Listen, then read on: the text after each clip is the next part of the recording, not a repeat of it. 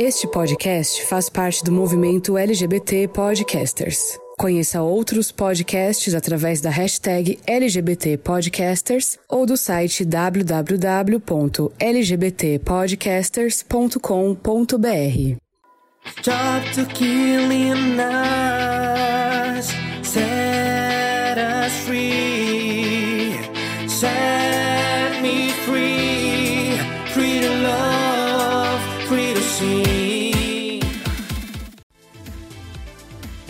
Olá, mongas e mongos e mongers de todo o Brasil. Voltamos com mais um episódio super especial. E é, hoje a gente tem convidado especial aqui rolando. Né? Queria dar as boas-vindas a todos vocês que sempre nos acompanham, nos ouvem de cada parte desse Brasil, principalmente do interiorzão desse Brasil, que agora se sente representado né, por um monte de bicho do Nordeste fazendo podcast. Olha que chique! É, e aí, assim, Muito vocês nos chique. encontram é, em diversas partes da rede social. No Instagram a gente está como songa.mongas. No Twitter você pode nos encontrar através do songamongas. E lá no YouTube você pesquisa, ó, podcast Songamongas e você, e você encontra por vezes algum videocast, por vezes o nosso material de áudio também, mas nossa história está sendo contada por todas essas plataformas. Encontra a gente por lá e diz o que achou do nosso episódio de hoje também. Tá? Mas o que é que a gente vai ter hoje, Rodolfo? Menina, a gente preparou essa conversa muito massa que vai rolar no episódio de hoje. Não para esse episódio no meio. Você vai fazer faxina, vai, vai viajar de carro ouvindo o nosso episódio hoje, porque tá muito especial. A gente vai contar aqui eh, spoilers ou pedacinhos de uma história muito singela, sutil e uma história muito forte, cheia de entrelinhas que representam muito a nossa vivência nordestina como bichas, como ah, homossexuais, como pessoas e humanos que amam, né? Dentro de tantas coisas e de tantas problemáticas que a gente vai poder discutir. A gente vai ter um autor de livro aqui na- no nosso episódio de hoje. Muito chique. A gente tá em outro nível, né, minha amiga? A gente, a Drico, ela tá lendo um livro desse autor na nossa programação e na nossa parceria da, com a Companhia das Letras. E hoje a gente tem esse autor convidado aqui, que daqui a pouco ele vai falar. Quem tá vendo o videocast vai ver Drico já mostrando a capa do livro. E aí, gente, é uma história que eu não tô lendo ainda, mas eu já tô muito aguçado para conhecer essa história com, com uma aventura, né, um romance é muito representativo dessas vivências que a gente tem de sermos homens ah, homossexuais, bichas, no agre nos nordestes da vida, né? Porque o Nordeste também é outra, outro outro espaço outro nível, gigante, meu amor, é né? outro De- de- nível. De, tantas possibilidades. E aí a gente tá nessa, conhecendo aí esse esse texto e hoje a gente vai conhecer um pouquinho do autor. E aí eu vou passar a bola para Drico, que ele tá lendo o livro, então ele É. vai ter Eu poderia já dizer assim, logo de cara, que quem assistiu o início do nosso videocast vai ver o Daniel Dial do Calcinha Preta na, na tela, mas na verdade é o Rodolfo. Eu tô usando, gente, eu tô usando no videocast um óculos de sol, porque como a gente liga o ring light pra a luz ficar melhor, eu fico depois em casa vendo a, a forma do ring light nas paredes. Eu pisco o olho, tá lá o ring light. E aí eu tô de óculos de sol dentro de casa. Sou eu, bola elas- de fogo, e o calor tá de matar. Olha, mas no episódio de hoje a gente vai ter romance, a gente vai ter mistério, tramas, é, Tem hora que a gente se revolta, sabe, com o que a gente lê, com o que a gente sabe. Tem, tem hora que a gente quer jogar o livro na parede de tanta raiva que dá. Mas o- hoje o episódio é sobre a gente, é sobre as nossas vivências, tá? E eu sou o Drico e vocês me encontram no arroba drico.oficial. Eu sou Rodolfo, vocês me encontram nas redes sociais também, com é, arroba RDOFOO. Temos E hoje a gente nossa- tá. É, hoje a gente tá sem Mila. Tá um clubinho de rapazes por aqui. A Mila não pôde participar desse episódio, mas vocês encontram ela nas redes sociais e também marcada lá no Songamongas como Mila Vasconcelos. E juntas nós somos As Songamongas.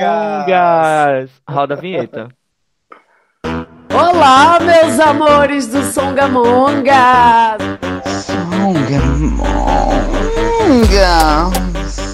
Songamongas. Songamongas. Songamongas. Songamongas. Songamongas. Songamongas. Songamongas. Songamongas. A partir de agora, Songamongas.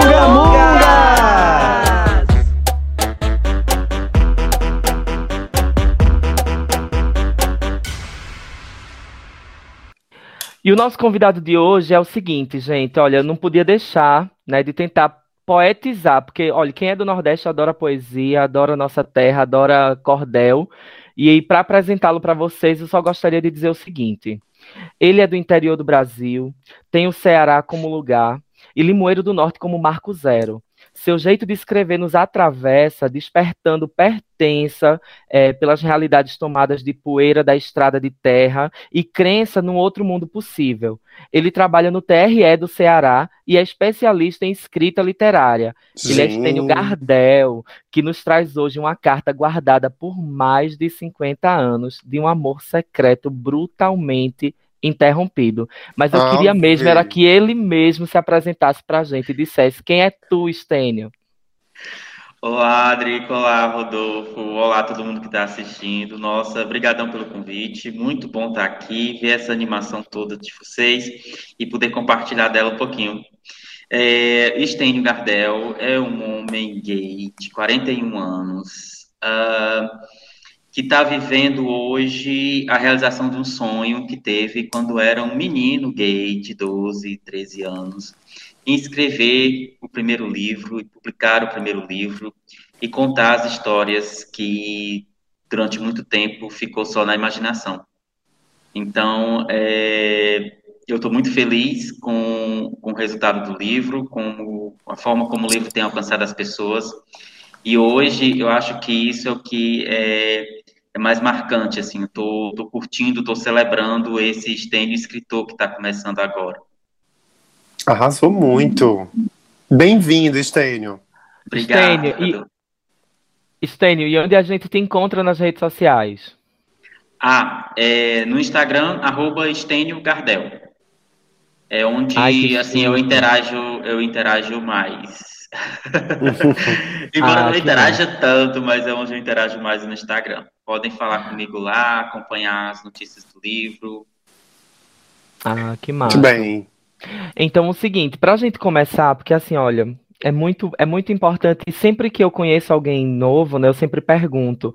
É, e, e essa pergunta norteadora, ela, ela me ajuda muito a entender é, o chão, né, e o lugar que, que, essas, que as pessoas vêm. É, eu queria entender de ti, é, o que te move, assim, o que é que te move a tua vida? É uma pergunta bem difícil para a gente começar, né, Drigo? Assim, uma filosofia básica. do- mas o que me move. eu acho que é encontrar um lugar onde, onde eu possa ser feliz, onde eu possa ver as pessoas ao meu redor felizes. É, e é onde e é esse lugar onde também eu veja que os lugares das outras pessoas também sejam sejam lugares para compor uma realidade boa assim para todo mundo, sabe? É, é querer alcançar isso de alguma forma e eu acho que escrever, é, principalmente com este livro, ah, me ajuda um pouco nesse sentido de de ah, buscar esse meu lugar e talvez ajudar outras pessoas a encontrar esse lugar também, onde elas possam se sentir bem e aos pouquinhos os lugares de cada um vão se juntando para se formar um lugar melhor. Pois é, Rodolfo, ele sempre costuma dizer, e, e eu, eu, eu vi muito a tua fala na fala até de Rodolfo em alguns episódios anteriores. É sim, você costuma dizer que, que a gente precisa elevar pessoas e criar é, círculos virtuosos de, de, de relações, sabe?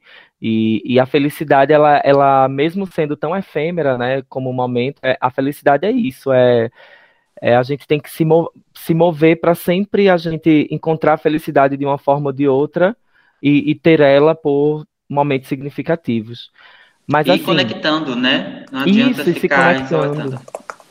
Eu também fico, eu fico escutando vocês aqui pensando assim, quando você, quando o Drico fez a pergunta para Estênio sobre o que, que move, né, e você dizendo assim, dessa coisa de achar lugares, criar lugares, né? Essa coisa que, que remete muito a espaço, mas assim, é, se a gente colocar isso numa, num outro entendimento, numa outra interpretação, a gente vai ver que, que esses lugares estão nessas conexões aí que você falou, esses lugares se criam, né? Dentro dessas conexões e um propósito da vida em si mesma, é, é, né? Criar relações é a vida em si mesma, né? Encontrar esses espaços, tecer essas, essas teias e conectar é um propósito em si mesmo, assim, eu acho isso de Deus. Eu acho bem virtuoso, acho chique. Eu acho muito é. chique. Acho bem vanguarda. é maravilhoso. É maravilhoso. Demais. Então, e aí, Stênio, é, quando, quando eu estava né, já, já bebendo do teu livro, eu fiquei me fazendo uma pergunta né? E, e, a pergunta foi o seguinte: quando eu já li tua biografia, eu disse assim, mas, mas o que é que te motivou assim a escrever? E tu acaba dizendo que, que para mim é, é, é, buscar lugares, é criar realidades, é, é provocar. Mas é, conta um pouquinho dessa tua história como escritor, como é que a escrita chegou para ti? Olha, Drico, é, eu me lembro, assim, é, de, de, ser muito mexido com uma leitura quando eu era muito novo, ali também por volta dos, dos 12, 13 anos, é, e de, de ficar impressionado com essa leitura e, ao mesmo tempo, pensar se algum dia eu podia fazer algo que mexesse com as pessoas da mesma forma como aquele livro estava mexendo comigo, sabe? Uh, o livro, no caso, era O Cão dos Baskerville, do Conan Doyle, né? E é um suspense maravilhoso, uma aventura de Sherlock Holmes, e, e eu fiquei encantado com aquilo. E, e assim, uh, eu, eu pensei, poxa, será, será que um dia eu poderia escrever algo assim, algo que pudesse é, tocar com as pessoas da mesma forma que eu estou sendo tocado por esse livro, que eu estou sendo impressionado. Então, acho que começou ali, sabe, é, essa vontade de de escrever e de, de dividir com as pessoas as histórias que eu pensava, que eu criava na minha cabeça. E, mas aí de lá para cá eu fiquei muito tempo só só na vontade mesmo, né? Assim, uh, só imaginando e, e, escrevendo coisas e guardando, até que em 2016 foi que eu realmente participando dos ateliês da da Socorro Racioli, eu eu realmente tomei a decisão sabe? De, de ir adiante com uma história, que é a história do, do livro. E, e ali foi o momento divisor, assim, né? Eu deixei de uh, apenas imaginar e apenas querer e comecei realmente a, a, a me dedicar a escrever esse livro, buscando é, aquilo que eu falei no começo, né? Por meio dele, uh, colocar as minhas, as minhas histórias, as minhas ideias e a minha visão de mundo uh, para as outras pessoas e, e, e para a literatura e por meio da literatura, o que é mais que é mais mais bacana ainda, né? Que é, a literatura eu acho que tem esse, essa, esse papel na, na, muito, na nossa, muito na nossa bom, vida, nessa né? presença. Mas pode complementar, fica à vontade. Não, pois é, é, é de escrever literatura para mim é, é, é, algo é algo fantástico, assim, um objetivo, uma realização tremenda, porque a, a literatura ela realmente pode nos ajudar a ver uh, o nosso próprio mundo, rever o nosso próprio mundo depois da leitura, né? Eu acredito nisso. Então, poder de alguma forma é, escrever um livro que traga para as pessoas essa nova possibilidade, essa possibilidade de novos olhares né, de, de, de novos entendimentos uh, depois da leitura do livro, e isso é, é fantástico. Eu acho que isso faz parte da minha motivação também, né? Permitir que as pessoas não só conheçam a minha história, mas que possam pensar, possam uh, rever a sua própria história e rever o seu redor. Eu acho que também tem uma, tem uma coisa que eu não sei se você, como autor, percebe ou se pergunta sobre isso, né? Até porque eu acho que é impossível controlar tantas possibilidades de interpretação. Mas, assim, lançar mão de algo que, quando a pessoa toma posse daquilo ali, está com o livro em mãos, o que você vivenciou, escreveu, colocou, né? As brechas que você deixou, as provocações que você coloca num, num livro e quanta e como isso em cada cabecinha, eu fico pensando assim, matematizando até, tentando dar conta de como isso é tão grandioso, assim. Eu fico pensando como cada cabecinha, aquela história vai ressoar, aquela história vai vai provocar diferentes é, rememórias, é, é, vivências diante do livro, né? E isso é muito isso é muito grandioso. Às, às vezes a gente escreve a legenda de um post, ou a gente escreve um texto e, divide com um amigo, enfim. Eu sou, eu sou um sujeito que eu também gosto muito da escrita. Eu tenho um blog de moda, mas eu nem tenho, nem tô dando conta mais de vivenciar essa experiência de escrever, de pensar assuntos. Hoje eu estou muito mais na rede social. Meu blog está um pouquinho ali, funcionando mesmo como vitrine para a galera me encontrar. Mas eu adorava, quando eu comecei, né, com o blog e tal, de escrever esses textos muito reflexivos, enfim, adolescente, aquela coisa toda de. Né? E aí, quando eu dividia com os meus amigos, cada um me dava assim, um feedback diferente. Eu fico pensando, e o seu livro agora é o seu primeiro título, está impresso, distribuído para todo o Brasil, vendendo online, aquela coisa gigante da própria lógica de, de, do mercado de livros, enfim. E aí, um livro desse que é vendido, fica na estante, daqui a pouco alguém pega, passa para outro, empresta, é, circula em algum lugar, alguém esquece no, no, no, ban no na fila do no banco do ônibus, e essa leitura vai indo embora, vai indo embora. É uma coisa tão grande, tão grande, que eu fico. Nossa! É, é imenso mesmo, Rodolfo. É, é exatamente o que você falou, é imenso. E assim, antes do livro começar a ser lido, é, eu não tinha ideia do quão grande era, sabe? Uh, eu me dei conta de que a gente tem, como autor, eu não, eu não tenho de forma, eu já suspeitava disso, mas tenho certeza mesmo de que a gente não tem total controle sobre os significados do livro, de forma nenhuma. Alguns leitores falam comigo pelo Instagram, e, e cada um, realmente, cada leitura um livro sabe? E eles descobrem coisas que, que, às vezes, mesmo relações dentro do próprio texto, que eu mesmo não tinha visto ainda. Isso é, é fantástico. E fora, fora as, as reações mesmo mais emocionais, mais de sentimentos, sabe? Eu tenho participado de, de clubes de leitura, o pessoal lê o livro, me convida para participar das reuniões, e, e eu escuto muito depoimento surpreendente em termos de descobrir coisa que eu não, não tinha visto, mas também depoimentos uh, sobre o impacto da leitura.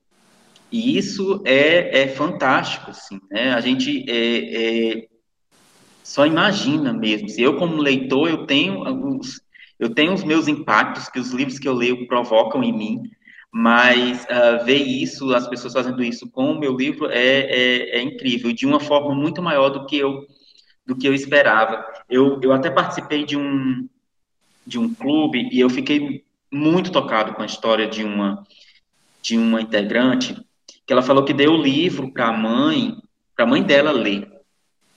E quando é, ela já era uma pessoa assim, acho que da minha idade, mais ou menos, então a mãe dela já era uma pessoa mais idosa, um pouco mais idosa, né?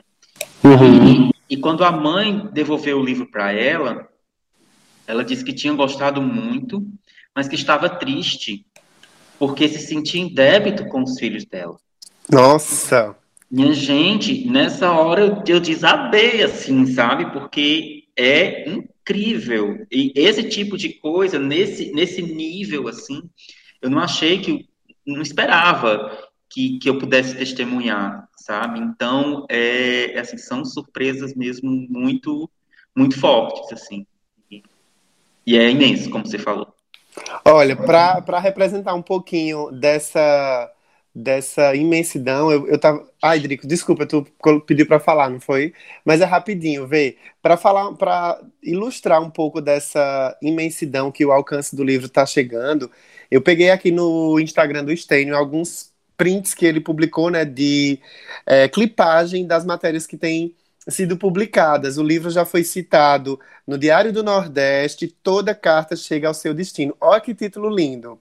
Depois a gente tem é, Novamente, Diário do Nordeste, aqui um outro print com matéria do Diego Barbosa. A palavra que resta, de Estênio Garcia, e a força da carta que guarda uma vida. Olha que tudo. É, nova promessa da literatura brasileira vem do Ceará, conhece Estênio Gardel. É, e tem mais dois aqui, Drico, finalizando. A revista 451, As Tantas Margens do Rio, em romance, de estreia de Estênio Gardel, protagonista. Eu não vou dizer aqui o título, né? Porque Drico vai falar um pouquinho disso. É, mais uma resenha no, no valor econômico, Estênio Gardel e a Batalha dos Marginalizados. Conta a história de um homem. Enfim, Drico vai falar mais sobre isso. Mas, gente, é um alcance incrível. Estou, assim, muito é, maravilhado com tudo isso e super ansioso para pegar esse livro logo e tocar aí essa leitura.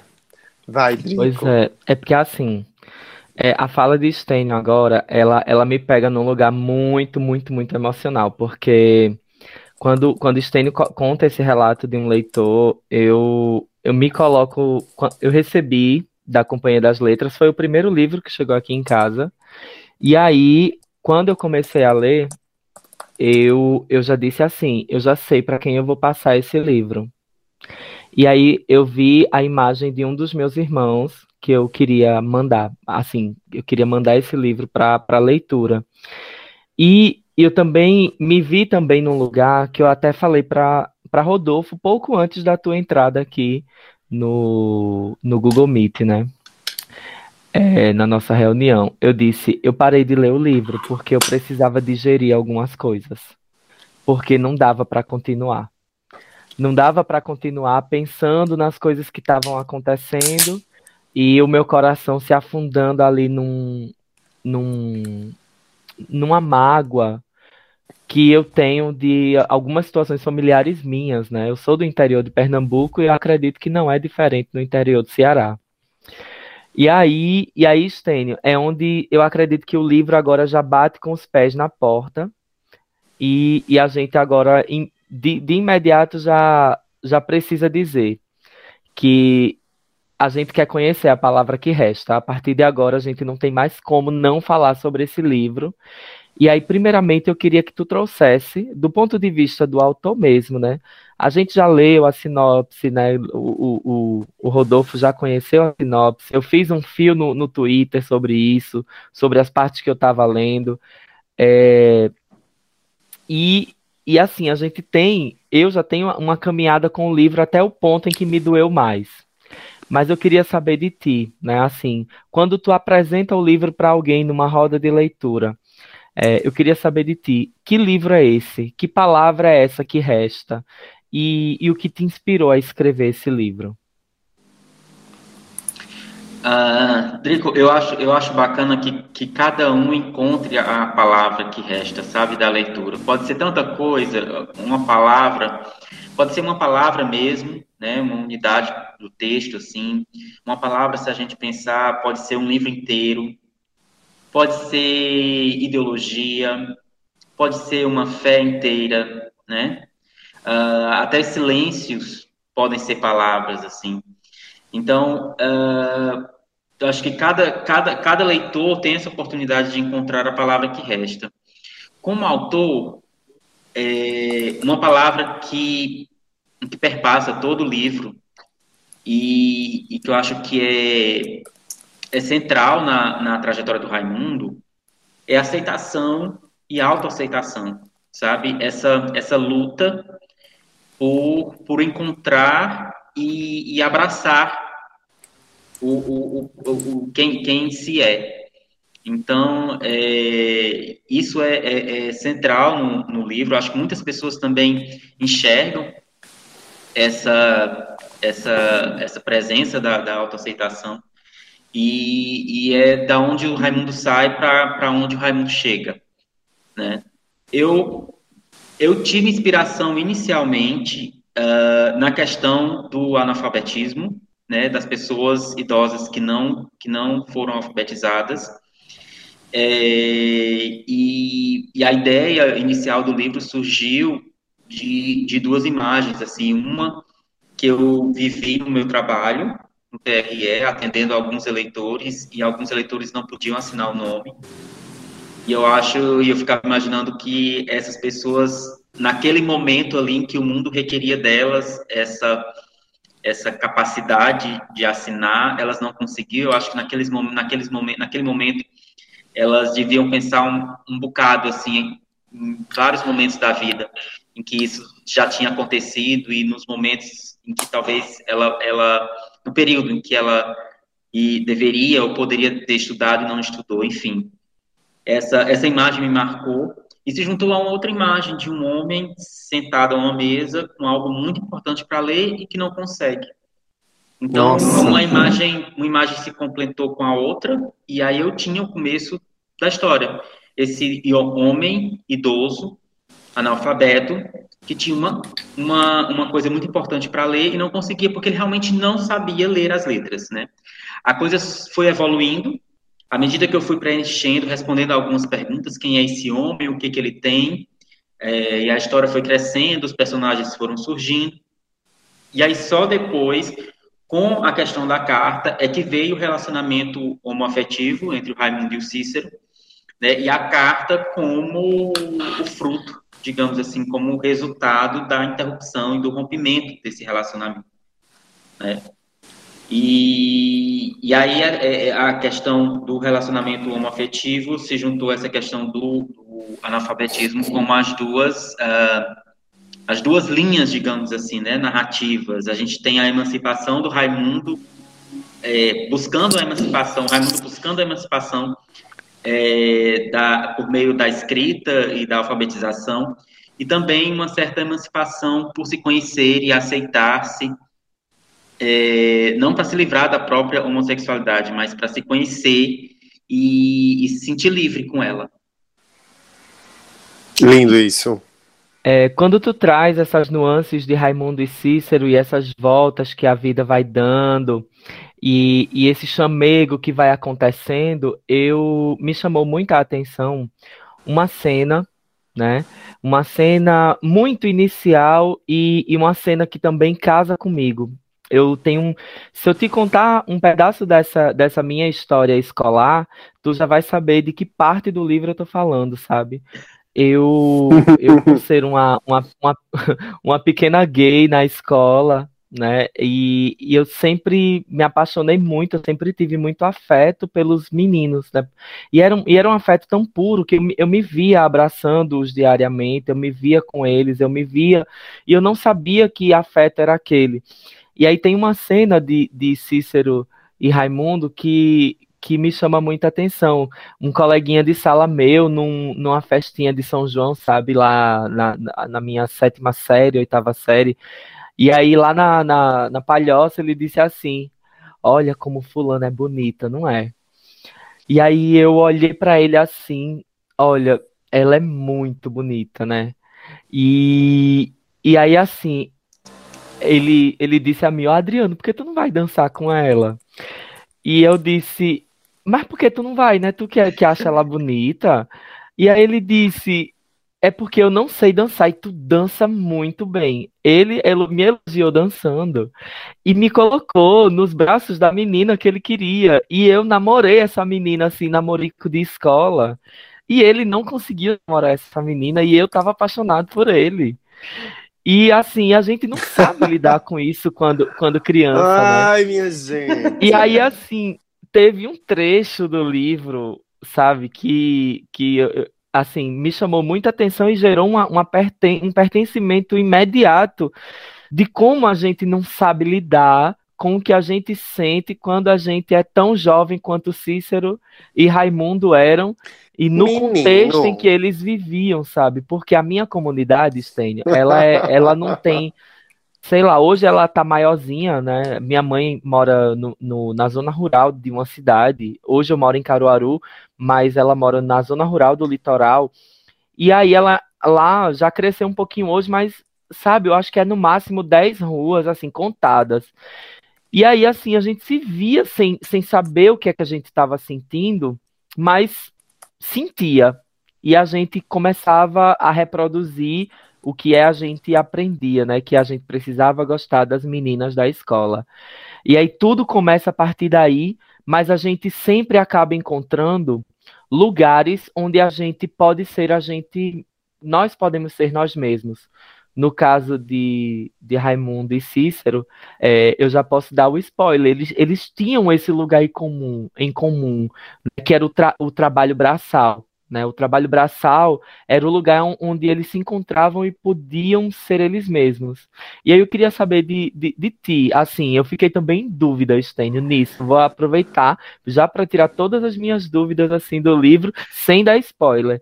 Mas esse livro é baseado numa numa história, pelo menos em alguma história real, inspirado numa realidade, numa história real, ou realmente é tudo ficção do teu imaginário do que tu cresceu vendo e vivendo?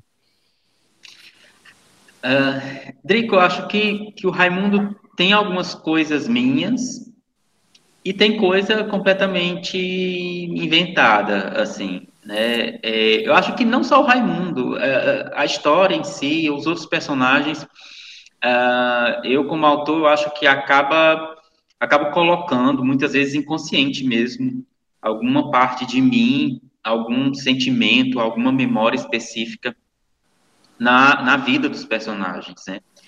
É, com relação ao Raimundo, eu acho que, uh, por exemplo, a gente, eu, eu me aproximo dele por essa questão da homossexualidade, mas me afasto dele porque eu nunca sofri uh, uh, a, a violência que ele sofreu né? Hum, como você falou, uh, uh, eu cresci, a minha violência foi mais, uh, digamos assim, verbal, mas verbal no sentido de eu ter que me silenciar, sabe? De, de ter que me guardar, que me esconder durante muito tempo. E esse foi o tipo de violência, né? Infligida, infligida por eu mesmo, na verdade, mas por causa das circunstâncias, né? Assim, como você falou, a gente não sabe interpretar, não sabe como que caminho seguir quando a gente vai percebendo esses pois, sentimentos, esses sentimentos é, diferentes, né? Drico falou isso que, que acontece essa história de ah, eu não consigo não consigo lidar quando a gente é pequeno. Mas olha, eu até hoje, 32, meu amigo, ainda tô nessa. ainda estão descobrindo, né? Mas, é, total. Uh, uh, uh, mas, mas é complicado mesmo, né? Porque é, se começar a se enxergar uh, destoando de um, de um mundo, uh, como Raimundo diz, que aceita as pontas, né, que é o homem que gosta de mulher, a mulher que gosta de homem, e você não se encontrar nessa nenhuma dessas extremidades, mas em algum lugar ali no meio, isso traz é, isso desestabiliza, né? Imagina isso na mente de, de pessoas jovens, assim, que estão se encontrando. A adolescência por si só já é um, um turbilhão de, de, de, coisas e de descobertas. Então, quando, quando começa a ser algo diferente, é, se torna ainda muito mais difícil. Mas aí, voltando para a questão do, do que tem de mim, é, além disso da, da homossexualidade, né, algumas passagens do livro tem, tem uma passagem de uma cheia, não sei se você já leu, Drico, é, em que eu vivi essa cheia, assim, né, que a, o rio transbordou e, a, e a, a, minha casa e a casa do meu avô, a gente acordou assim de madrugada com a água tomando a estrada e, e aquela correria. E, e assim uma coisa que nos afasta, que me afasta muito do livro, é a relação do Raimundo com a mãe, né? Que é uma relação. Não sei se você já leu, Pitrico, se eu posso dar spoiler. Uh... Pode sim, pode sim. Mas, mas é bem, é bem só, diferente.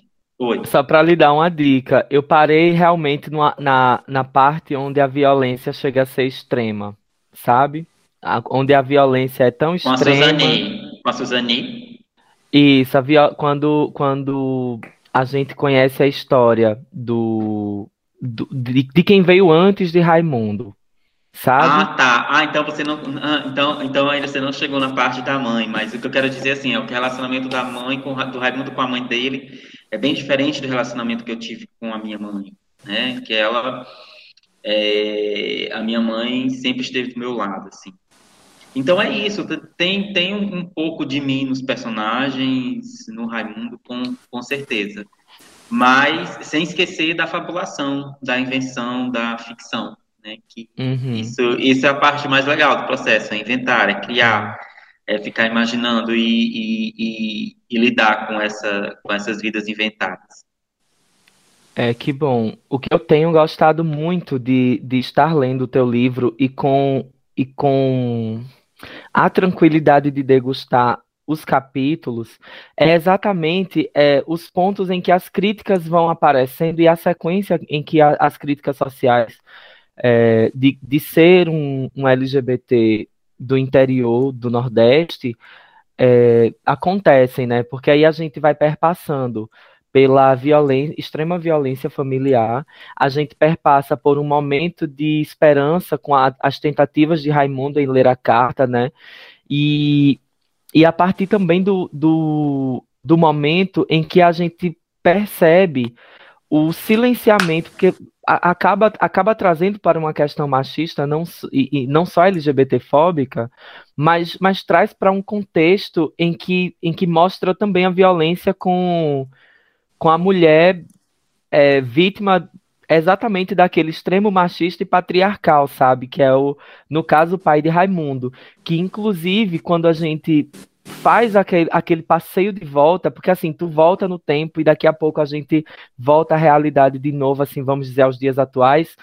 Aí a gente, a gente percebe, né, as, as chagas que o pai de Raimundo trazia, né, o que ele sofreu com o irmão dele, né, é, com, com as violências que o pai do próprio pai, né, o avô de Raimundo, praticava contra o tio.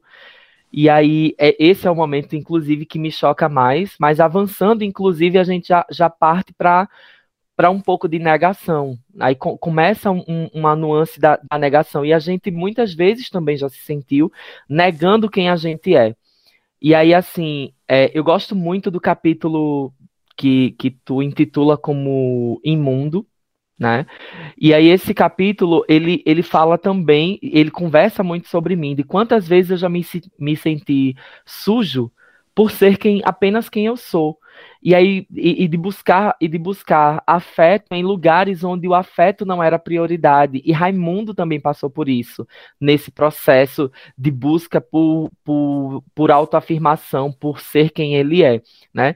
E aí eu queria saber de ti, essas críticas que eu enquanto leitor enxergo, né, que, nesse processo, é, elas elas também te chegam de outros leitores e quais outras críticas é, tu podia trazer pra gente que quando tu escreveu assim, tu, tu pensou, não, isso aqui é muito importante abordar?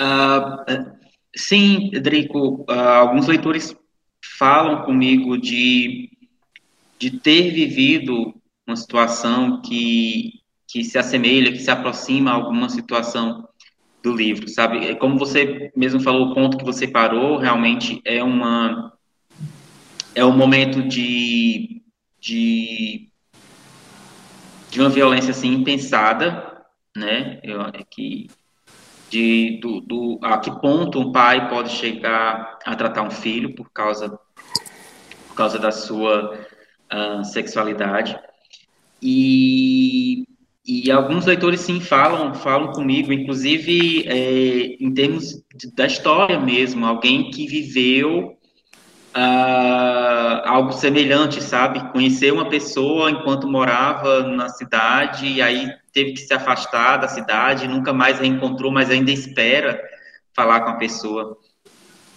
E, e isso é muito incrível. E, com relação às críticas, é, eu acho que o livro ele ele traz essa crítica, digamos assim, de um ponto de vista mais mais pessoal, para dizer assim o quanto faz mal, o quanto é ruim se esconder, o quanto é ruim uh, uh, uh, não, não se aceitar, não se gostar, e o quanto isso pode ser ruim não só para você, mas para outras pessoas, né? De como isso pode reverberar no tratamento com outras pessoas. E aí vem um outro aspecto, um outro tipo de crítica também, é, essa do ponto de vista mais, mais coletivo, né?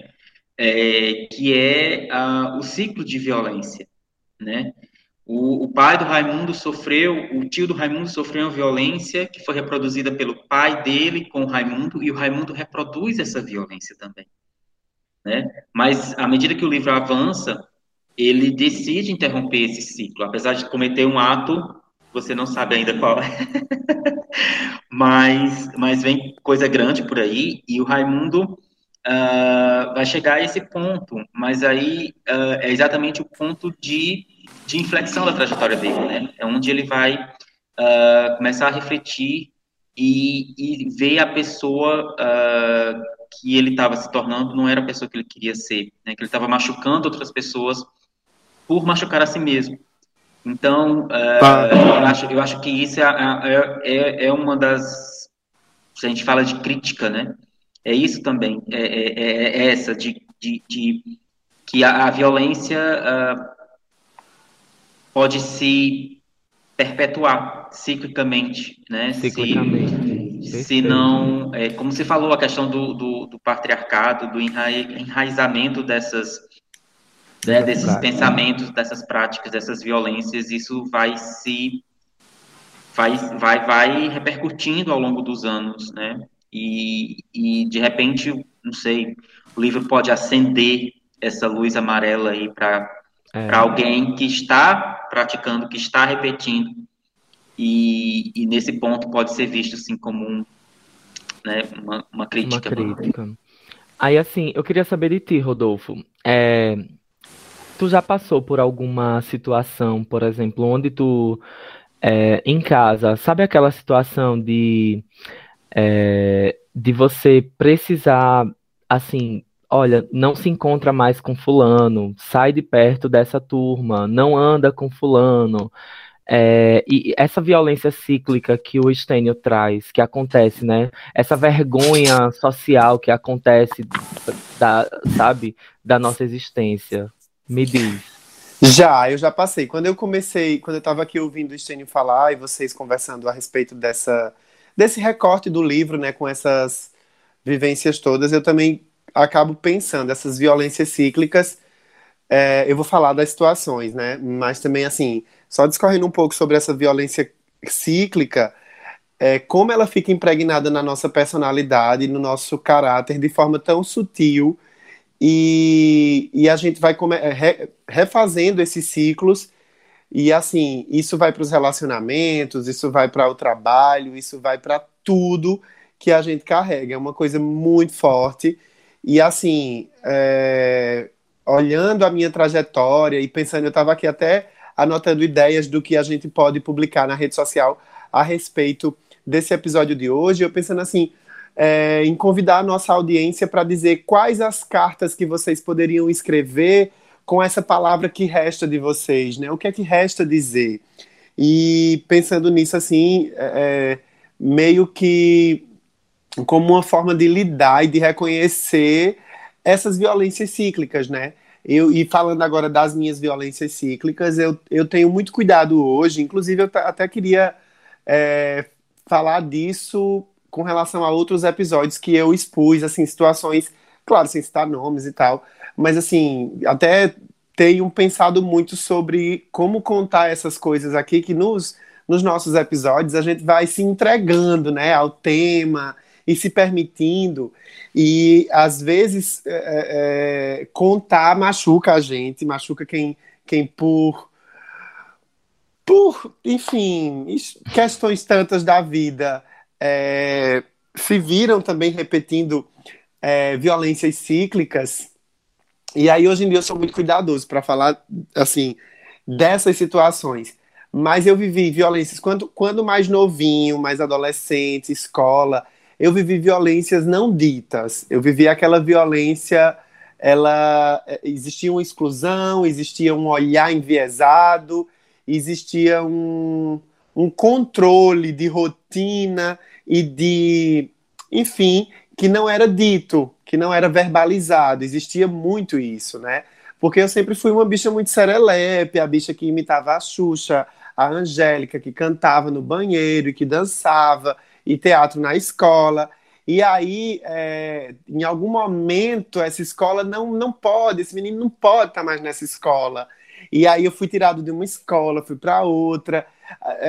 E as justificativas, talvez na cabeça, enfim, das pessoas, era que a coisa estava na escola e não estava em mim, né? E aí se repete aonde eu vou, isso se repete. Então eu vivi essas violências de perder os colegas da escola, enfim, por essas nuances mesmo, né?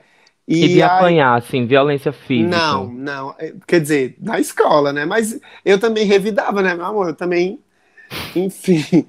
E na família, algumas violências verbais rolaram, assim. Já adulto, e enquanto adulto, mais reconhecendo, assim, o meu lugar, eu tirava na esportiva. Eu sempre consegui fazer uma manobra para tirar na esportiva. Mas aconteceram, sim, com certeza. Eu lembro, eu lembro de da vez, da primeira vez que eu que assim que eu apanhei por isso, assim, em casa, né, da minha mãe mesmo. E lembro, e lembro assim das vezes em que os meus irmãos, alguns deles, a quem eu vou entregar o livro assim que assim que puder, quando visitá-los, é, das vezes que das vezes que eu fui solicitado a sair da casa da minha mãe para que eu não a envergonhasse. Eita, que babado. Por isso que a assim, né, eu tenho 33 hoje e eu saí um, acho que até um pouquinho cedo de casa. Eu saí de casa de fato assim com 21, 22, 21, eu acho, para morar sozinho e tal, sem conhecer muita coisa da vida, mas ouvi assim, olha, com uma uma sei lá, uma violência muito sutil, ó, você não quer viver a sua vida? É, saia da casa de mãe para você para você para você ser quem você é, sabe? Me convidaram a sair. E aí, essa violência me bate muito, porque assim, eu perpassei pela violência física, assim, familiar, eu digo, do apanhar mesmo. Não tô falando que me maltrataram a ponto de me torturar. Tô falando do apanhar de uma criança ou de, uma, de um adolescente que já tem essa, essa sua rotina controlada. E eu queria, e eu tava trazendo isso, Stênio, né? Na verdade, é para você e, e, por isso que eu parei, parei de ler o livro, porque por vezes eu tive medo de morrer. Por vezes eu tive medo de, de não ver mais minha família. E, e como é que eu consigo amar o, o, meu agressor? Hoje existe um rolê de perdão familiar. Eu convivo bem com a minha família, eles, me, eles têm orgulho de mim, etc. Mas como Raimundo e Cícero. É, que eu não, eu não, eu ainda não li a carta, eu estou nessa ânsia da, de, de ler a carta, mas igualmente a Raimundo e Cícero, as violências é, chegaram de maneiras sutis, mas de maneira muito extrema também, sabe? E aí é, eu queria já assim pular essa, essa pauta, não, não por nada, mas porque a gente começa a ter uns engasgos, né? A gente viu aí até Rodolfo lacrimejando na fala dele.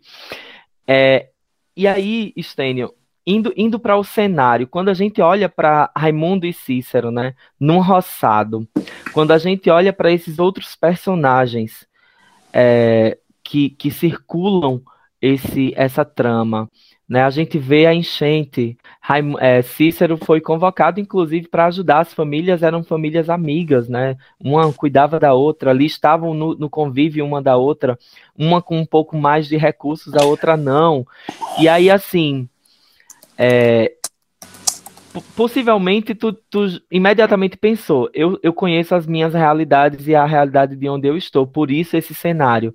Mas por que impulsionar esse cenário do interior do Nordeste do Brasil para dizer, olha, existimos? Por, por que reverberar esse cenário do interior do Nordeste? Olha, Drico, é, é, em parte pelo que você falou, porque uh, eu conhecia um pouco desse ambiente, né? um pouco não, eu morei até os meus 17 anos uh, na zona rural de Limoeiro do Norte. Então, uh, é, eu tinha memória e experiência desse, desse ambiente, desse lugar. um pouco porque, por uma decisão narrativa mesmo, desculpa, é uma decisão narrativa mesmo, já que eu teria ali o Raimundo como esse senhor é, que não foi alfabetizado. Então, ah, para mim, me pareceu que que seria um, um homem que não foi alfabetizado porque precisava, precisava trabalhar desde muito cedo. E, e, e eu acho que, que uh, o que acontece muito mesmo na zona rural, né, de crianças ajudarem os pais e acabarem não indo para a escola. Então, isso, do ponto de vista narrativo, para mim, era, era a saída. E também um pouco, né, acrescentar aí um terceiro fator, o fato de que uh, realmente trazer essas histórias para esse lugar, para esse lugar que normalmente não é visto muito na literatura, né? Quanto mais ainda falar de uma relação homoafetiva na zona rural do interior, assim. Né? A gente está mais acostumado com os relatos urbanos, né? E, uhum. então boa uh, é isso, boa, isso é muito bom. Então, então isso também foi foi um fator, né, de trazer uh, esse lugar e junto com o lugar vem as vozes e as vidas dessas pessoas que estão nesse interior, né? E que vivem e que passam pelas coisas que a gente lê também, a gente está acostumado a ler em livros que se passam na, na, na cidade, então na zona urbana, né? Então uh, são essas são essas três uh, esses três fatores assim, eu acho que que foram importantes para trazer a história é o começo, principalmente, da história, né? No, na, na zona rural, assim, porque tem uma parte uh, na zona urbana ainda. Muito bem. Eu achei muito massa essa, essa história que você fez agora por último de recortar essa ambiência urbana e essa ambiência rural, é, interiorana, e, e fazer isso de uma forma que, pelo que eu venho ouvindo de Drico, agora com a sua fala também, de uma forma que aprofunda a narrativa sem ser caricato, sem ser estereotipado, né? Um recorte, eu acho que um recorte muito honesto, né? Eu tenho escutado muito nos áudios do nosso grupo, Drico, super encantado com as leituras. Ah, eu vou fazer isso, ah, eu vou mandar é, é, um, uma, uma, página aqui, grifei isso, olha que legal. E aí, é, pensando essa narrativa de, de uma forma bem é, honesta, orgânica e sem esse estereótipo todo que a gente carrega. Eu acho isso muito, muito bacana. É, e eu fiquei pensando aqui, até pedi aqui a fala para perguntar uma coisa. Assim, a gente conversou sobre essas nuances todas desse romance que acontece aí com esses dois cabras e eu queria, enquanto vocês conversavam, eu dizia assim, ah, gente, mas também no interior tem uns romances que a galera dá seus pulos, dá seu jeito, né, dentro dessas realidades com recorte de tempo na, no tempo antigo, nos dias de hoje, quem ainda mora no interiorzão, zão, zão, é, e ainda vivencia realidades como essas. É, e aí eu acho assim que também tem a galera que consegue, né, fazer o desdobro, dar o truque, né, porque, olhe, as bichas, elas sabem resolver problema.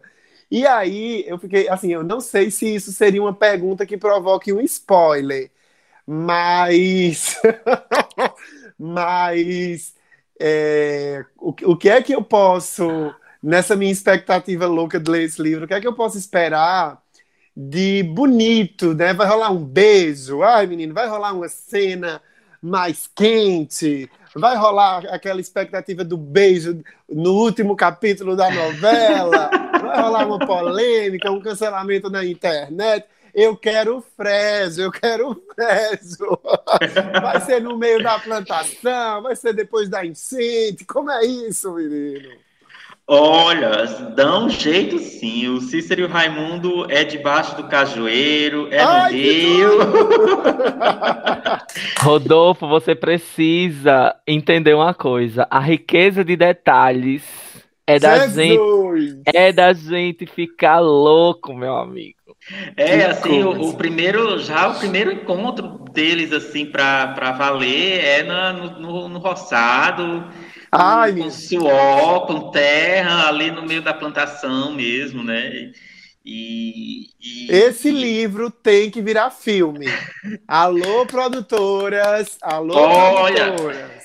Mas uh, notícia boa, os direitos já estão, já foram adquiridos para uma adaptação audiovisual. Não, não Ai, sei ainda. Que maravilha! Olha, amigo! é fantástico, né? Mas ah. Que lindo, Estênio, parabéns. Então, assim, agora a nossa audiência, que é muito safadinha, vai correr pra, pra ler, né, amigo? É, eu já, Bora, eu por já favor. conheço o nosso povo. é, eu já ia chamar Estênio de Raimundo. Olha, eu tô tão íntimo de Raimundo. eu conheço o nosso povo. Fizemos um episódio aqui de contos eróticos, sabe, Estênio? Esse episódio bombou, assim. Foi foi gente mandando pra, até pra tia pra conversar sobre esse assunto no Natal.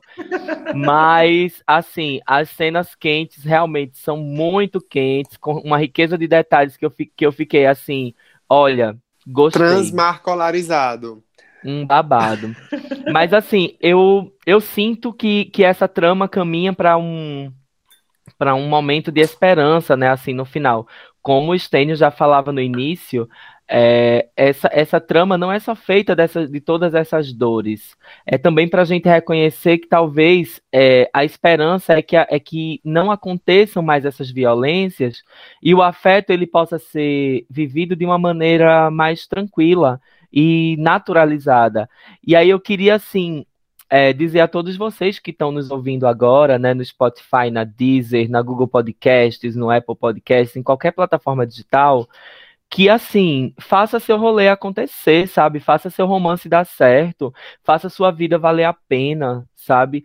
É, que essas criaturas, se essas criaturas do interior do Nordeste, né, é, lugar que, assim, é, a gente imagina no, no imaginário, sei lá, popular do Brasil, que nós apenas sofremos com, com a seca, né? Porque a gente parece que, assim, a nossa narrativa é só a seca. Não, a gente, a gente tem uma vida, uma outra vida seca, que é uma outra vida aí de, de, de um rolê, de, de não deixar a gente viver a nossa vida, né? Ser quem a gente é, diferentemente ali dos grandes centros urbanos, que a violência realmente é um pouco mais externa a- ao seio familiar, mas a gente tem ali essa, essa preocupação com cuidar da tradição familiar que a gente tem e do cuidar da nossa própria vida e, e- e de quem a gente é. É, e aí eu quero que, assim, a gente saia desse, desse papo com bastante esperança. Com Coach, esperança. coach de relacionamento. Ai, ai, amigo, eu tô falando o que eu tô sentindo, aí às vezes eu fico toda assim, ó, todo, todo Vamos lançar um curso, tá? Online. Três aulas gratuitas. Pois é, Vai. e aí assim, Stênio, esse livro é, é sobre esperança. A gente pode esperar que assim a, a gente tenha num final não só um beijão, como como o Rodolfo estava pedindo aí cenas quentes e tal, mas assim a gente pode esperar um final feliz. Ah, vou tentar não dar spoiler, tá? Mas é, eu acho que ah, a trajetória do Raimundo ah, mostra essa possibilidade de, ah, mesmo que um tanto tardiamente, como até talvez tenha sido o meu caso, e não de vocês que foram mais bravos e, e se, se puseram, né, é, e se, ass- assim, se portaram ah, como homossexuais mais cedo. Eu carreguei ah, essa, esse silêncio durante mais tempo e talvez não tenha sofrido como vocês, o que você passou, Rodrigo, por exemplo. Ah, mas eu acho que a trajetória do Raimundo, voltando, a trajetória do Raimundo permite mostrar essa possibilidade de, ah, de ter coragem, mesmo que tardiamente, e apesar de se encontrar eh, longe da família, porque a família foi despedaçada pelos outros, não por você, mas foi despedaçada pelos outros, porque ah, esses outros não ah, não viam como parte dessa família. Apesar disso, é possível construir novas famílias, é, é, é possível ah, estabelecer novas formas de afeto e, e é possível ah, viver ah, bem, feliz consigo mesmo e com as outras pessoas, mesmo quando o mundo ao redor diz o contrário. Então, sim, eu acho que nesse sentido, uh, o livro tem sim essa, essa esperança. Você vai ver, eu acho, eu espero. Que muita muita resiliência. É, nesse sentido, antes da gente ir para o nosso quadro, é, que é a Coxa de Retalhos, que é aquele quadro no final que a gente faz algumas indicações, é, eu queria muito, muito, muito agradecer é, a tua presença aqui no Songamongas, né, que é esse podcast para a gente falar de cultura LGBT a partir do ponto de vista do Nordeste. Quando a Companhia das Letras, Stênio, é, selecionou a gente para o time de leitores, né, selecionou o nosso projeto, é, nós ficamos assim, nós não sabíamos que a gente ia ter tantos direcionamentos. Por exemplo, quem eu não imaginaria que eu ia receber um livro logo de cara que tratava sobre cultura LGBT nordestina, escrito por um nordestino do interior sabe? Como a gente, né? Nós somos do interior, os três. É, os três que fazem esse podcast, né? São do Eu interior. sou sudestino! Para! Ai, que nada! E aí, assim, é, e aí, assim, fica esse nosso registro de extremo agradecimento a você, como autor, a se disponibilizar para discutir a tua obra nesse espaço tão, tão popular. Isso aqui é só. A, a gente costuma dizer, a gente parou de conversar frente a frente, né, devido à pandemia, mas a gente senta no sofá aqui e conversa sobre a nossa vida, sobre esperança, sobre o que a gente sente. Então, obrigado por sentar no nosso sofá hoje, obrigado por, por trazer a, as vivências do interior do Brasil e do Nordeste à tona, a, as violências que a gente sofre, mas também a coragem que a gente tem. E é, e é por tudo isso que eu te agradeço e agradeço a Companhia das Letras por, esse, por essa conexão que a gente acaba de fazer. Obrigado. Azul, obrigado mesmo. De nada, Drico Rodolfo. Obrigado de novo pelo convite. Foi um papo muito bom.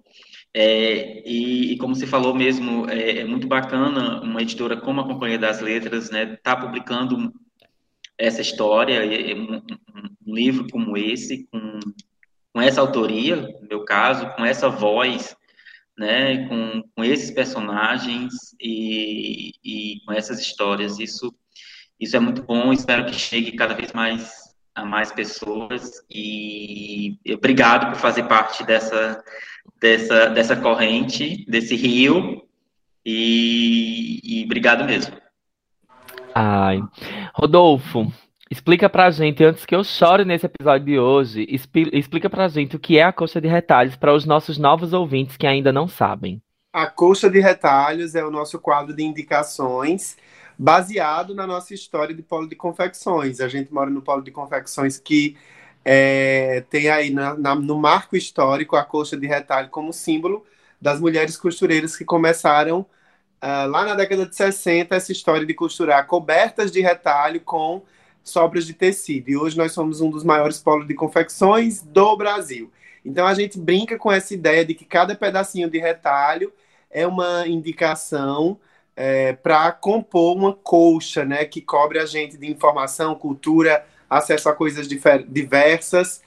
E é isso. Então, na nossa colcha, a gente pode. Não temos critério. A semana passada, no episódio passado, eu indiquei os encanadores que vieram cuidar aqui do WhatsApp deles eu acho que ele queria.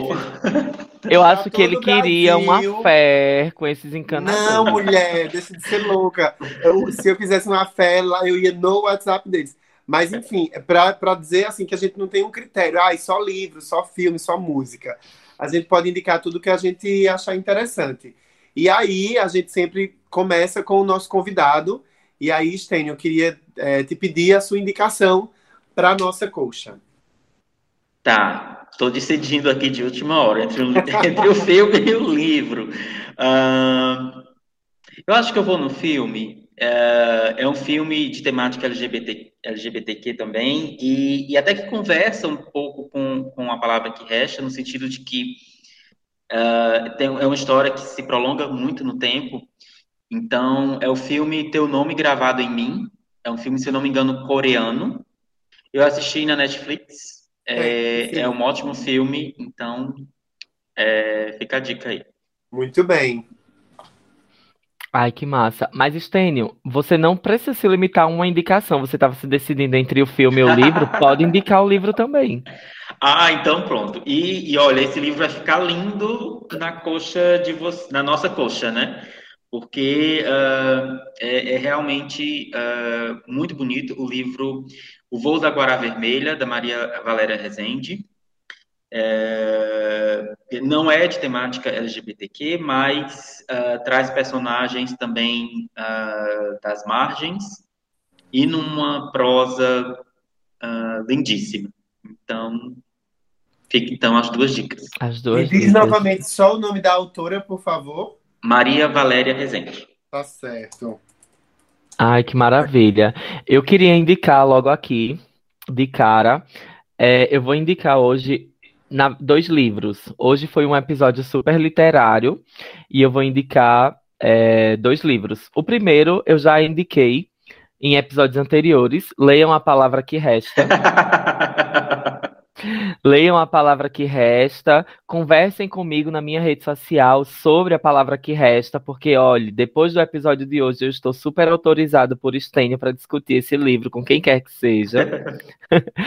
e, e assim, eu vou deixar uma outra indicação, que é a indicação do livro Arlindo, da Ilustra Lu, que também é uma escritora nordestina, né? A Lu é uma escritora nordestina e ilustradora.